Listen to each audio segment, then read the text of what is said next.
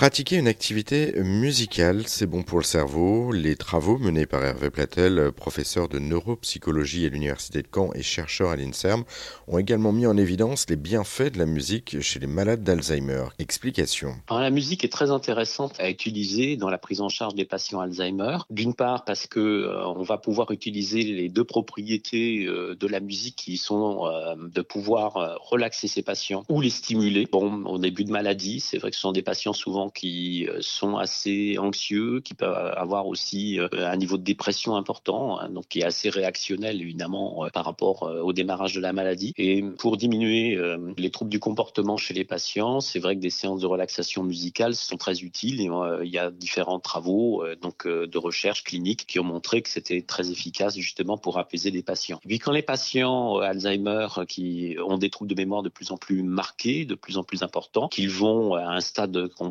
qualifie euh, de modéré à sévère de la maladie. Ce sont des patients qu'on va retrouver la plupart du temps non plus à domicile, mais plutôt dans des institutions spécialisées. Donc ces patients dont on a l'impression qu'ils n'ont plus du tout de mémoire, ben on va quand même pouvoir continuer à, utiliser la musique. D'une part parce qu'en fait, euh, ça c'est tout à fait étonnant, mais euh, la mémoire des anciennes musiques, des anciennes chansons qu'ils ont appris quand ils étaient jeunes, c'est une mémoire extrêmement résistante sur laquelle on va pouvoir s'appuyer justement pour continuer à les stimuler au niveau de leur mémoire ancienne. Mais non seulement nous, on a pu montrer dans, nos travaux euh, donc euh, à Caen que euh, ces patients Alzheimer, même avec des troubles majeurs de la mémoire, eh bien, ils pouvaient aussi apprendre des mélodies nouvelles. C'est complètement inattendu et contre-intuitif, mais en fait, bah, la, la, mémoire est endommagée de manière majeure, notamment au niveau du langage et au niveau de certaines formes, je dirais, contrôlées de la mémoire. Mais en fait, grâce à la musique et à l'effet de répétition produit par la musique, on peut arriver à montrer que ces patients sont capables, en fin de compte, sans